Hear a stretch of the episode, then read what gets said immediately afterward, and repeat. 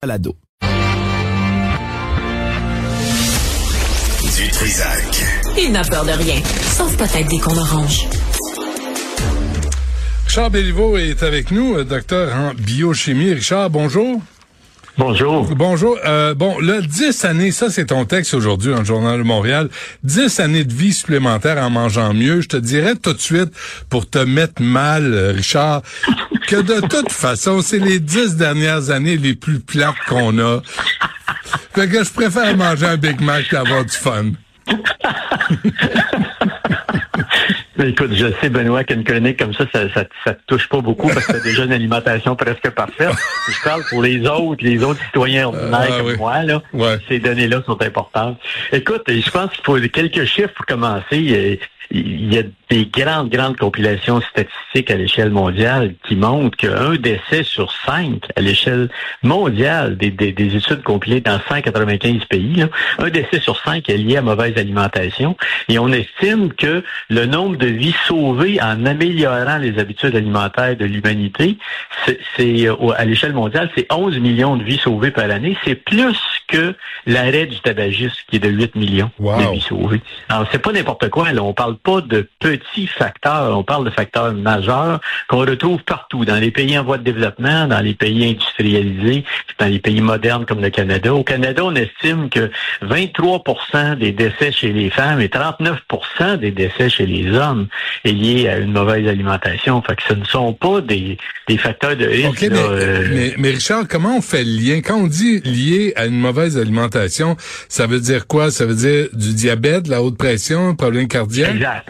Exact, exactement ça. La première cause de cancer, de mortalité au Canada, c'est le cancer. Mhm. Et Le cancer est associé à la mauvaise alimentation, à l'obésité, entre autres.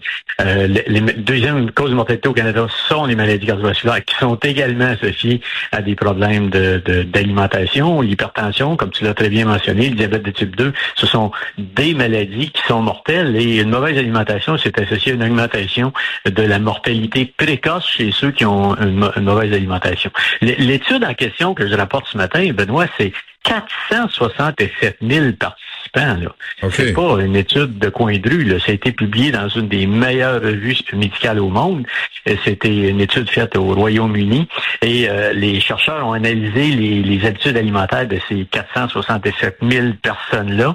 Et on s'est aperçu, la conclusion est, est- est très claire, c'est ceux qui ont une alimentation euh, avec beaucoup de végétaux, peu de, de protéines animales et peu de produits industriels, farine raffinée, sucre ajouté, ont en moyenne, si tu es autour de la quarantaine, 10 ans d'augmentation d'espérance de vie par rapport à ceux qui ont une alimentation euh, plus malsaine, là, avec des produits industriels à, à l'opposé de, de ce qu'on vient de décrire. Mm. Ce qui m'a frappé dans cette compilation-là, Benoît, c'est qu'on voit ces effets-là, même chez, si vous êtes rendu à 60 ans, l'augmentation de 8 ans à 60 ans, et même si vous êtes à 80 ans puis que vous adoptez, euh, vous avez un, des, des comportements de ce type-là, des comportements alimentaires, c'est trois ans d'augmentation d'espérance de vie. Donc, c'est beaucoup, c'est beaucoup. Comment, comment de- excuse-moi, mais comment t'expliques le lien, là, pour qu'on comprenne, là, ce qu'on se met dans la bouche, là, ce qu'on digère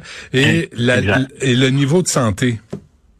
Exact. Ben, euh, tu sais, ta, grand-mère puis les grand-mères de tous les êtres humains dans l'histoire de l'humanité ont toujours dit euh, mange tes légumes. Ouais. Nous sommes ce que nous mangeons. Hein. On oublie ça. On a l'impression que c'est- pas les, les aliments ne sont pas qu'un carburant calorique. Les molécules que vous consommez, les, les, les- quand vous consommez des protéines animales ou des protéines végétales, ces protéines-là sont absorbées, elles sont digérées, les acides aminés sont récupérés. Vous reconstruisez vos protéines musculaires, vos protéines des tissus nerveux, vos protéines des, de, votre foie, de votre rein, de votre intestin, à partir de ce que vous avez consommé. Nous sommes ce que nous mangeons. Et quand vous mangez des produits avec une diversité de composition, ben vous avez un équilibre biochimique qui est plus complexe, qui est plus équilibré, qui est plus en harmonie avec ce que vos gènes vous permettent de gérer. Les produits industriels modernes qu'on retrouve dans les produits hyper transformés de l'industrie, sont des molécules pour lesquelles vous n'avez pas les voies métaboliques de digestion, de processing. Vous avez des molécules que votre système digestif ne peut pas reconnaître. Des hmm. agents texturisants, des agents émulsifiants, des agents édulcorants, des produits qui sont ajoutés par l'industrie à des produits riches en gras, en sucre, en sel, qui ont très peu de végétaux. Donc, on est obligé de rajouter des agents texturisants pour leur donner une apparence de séduction c'est de la séduction, les produits industriels transformés. Et le problème de ces aliments-là, c'est qu'ils vont, entre autres, perturber votre microbiome. Je te rappelle, Benoît, que tu as autant de cellules microbiennes dans un corps humain que de cellules humaines. Hmm. Et ces bactéries-là que tu as dans, le gros intestin particulièrement ne, ne peuvent pas métaboliser ces molécules-là qui sont produites par l'industrie. Et ça, ça cause une, ce qu'on appelle une dysbiose. Médicalement, c'est une dysbiose, un dysfonctionnement du microbiome intestinal. Et ça, ça perturbe votre santé. Le lien entre le microbiome et ta santé globale est établi depuis longtemps. Il n'y a aucune ambiguïté là-dessus. Donc, cette étude-là est très, très claire. Elle, conclut essentiellement trois éléments importants. Euh, ce qui est positif pour la santé d'un point de vue nutritionnel, on le sait depuis longtemps, abondance de végétaux, d'aliments d'origine végétale. Et là, tout le monde pense fruits et légumes, mais c'est pas juste fruits et légumes. C'est également les grains entiers, c'est les noix, c'est les légumineuses. Tout ça, ce sont des produits d'origine végétale. Le thé vert, c'est un produit d'origine végétale. Le chocolat, c'est un produit d'origine végétale, et ainsi de suite. La deuxième caractéristique, c'est un apport minimal en produits industriels transformés. Essayer de réduire au maximum, de remplacer le pain blanc par du pain de grains entiers. Juste ça, là, dans l'étude en question avec les 400 000 personnes, c'est un des facteurs les plus importants. Une petite portion de noix par jour. Aujourd'hui, on a des noix, on achète ça partout, là. Des noix, des amandes, des pistaches, euh, même les macadamia, là, qui sont le, le caviar des noix, là, c'est disponible maintenant, on en trouve. Donc, juste une petite portion de noix à l'intérieur de la paume de votre main, dans ces études-là, montre que c'est un impact majeur sur la réduction euh, de d'AVC, sur la réduction de maladies cardiovasculaires, sur la réduction des cancers. Et troisièmement, ben, réduire les protéines d'origine animale. Pas les les réduire.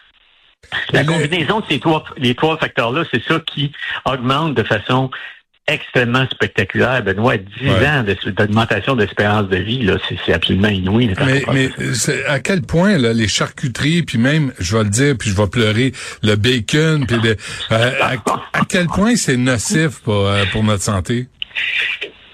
C'est nocif surtout les charcuteries industrielles. Euh, c'est quelqu'un qui en consomme sur une base régulière. Les charcuteries industrielles, on parle pas de, de on parle pas d'un petit saucisson fait par votre bouffée. Là. On, parle de, de, produits qui sont des. On peut penser plutôt bellonné là, que de, de saucissons de lion. Là. On s'entend. On parle de produits industriels hyper transformés parce que c'est très euh, la, la, quantité. Il y a des nitrites, il y a des produits de préservation et certains de ces produits-là sont transformés en, nitrosamine dans votre intestin et ça a une augmentation, c'est associé à une augmentation du cancer colorectal. La quantité euh, d'augmentation de... On s'entend une fois, encore une fois, Benoît, si tu manges un, sandwich aux tomates avec du fait de, de, grains de, blé entier, avec euh, une tranche de fromage, une tomate, puis tu as un morceau de bacon, c'est pas la même chose que de manger une assiette juste de bacon ou juste de charcuterie.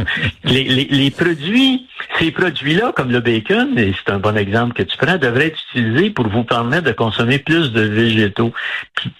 Quand on met un petit peu de, de lard dans un plat, dans une soupe au pois, ça augmente votre consommation de poids, qui eux sont santé, parce que vous avez un petit peu de gras, un petit peu de goût, un petit peu de saveur, un petit peu de ce que les Japonais appellent l'umami, la saveur de viande, la saveur qui est associée à l'acide glutamique. Et quand un produit, c'est ça le problème des produits véganes ou des produits strictement végétariens, c'est qu'ils n'ont pas d'umami, ils n'ont pas de goût délicieux. Umami, ça veut dire goût délicieux. Et ce goût-là, c'est associé à l'acide glutamique. Et l'acide glutamique, c'est dans les viandes et dans les champignons qu'on retrouve ça. C'est pour ça que dans certains fromages, c'est pour ça que quand tu mets un petit peu de parmesan ou un petit peu de champignons dans un plat, tout d'un coup, tu dis, my God, c'est bien meilleur. Un petit peu de bouillon d'œuf dans un, dans un, ça change tout. C'est tout même là. Fait que l'idée, c'est pas de, de bannir complètement. Dans les études, c'est, c'est, pas des études qui le végétarisme.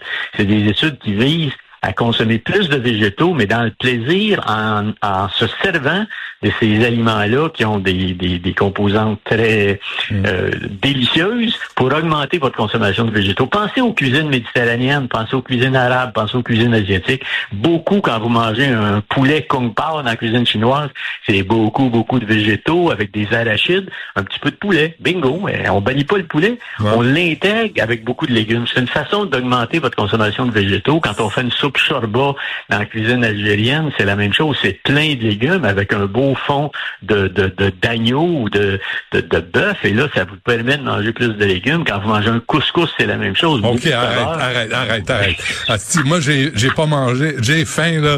Arrête, OK? Là, là, ça va faire. Je t'écoutais, je, je le dirai pas, mais là, je t'aboute. OK? Ça suffit. Lisez-le, 10 années de vie supplémentaire en mangeant mieux. Mais moi, je veux juste avoir euh, une heure et demie pour aller, aller dîner. Euh, merci, merci, Richard. Bonne journée. Salut.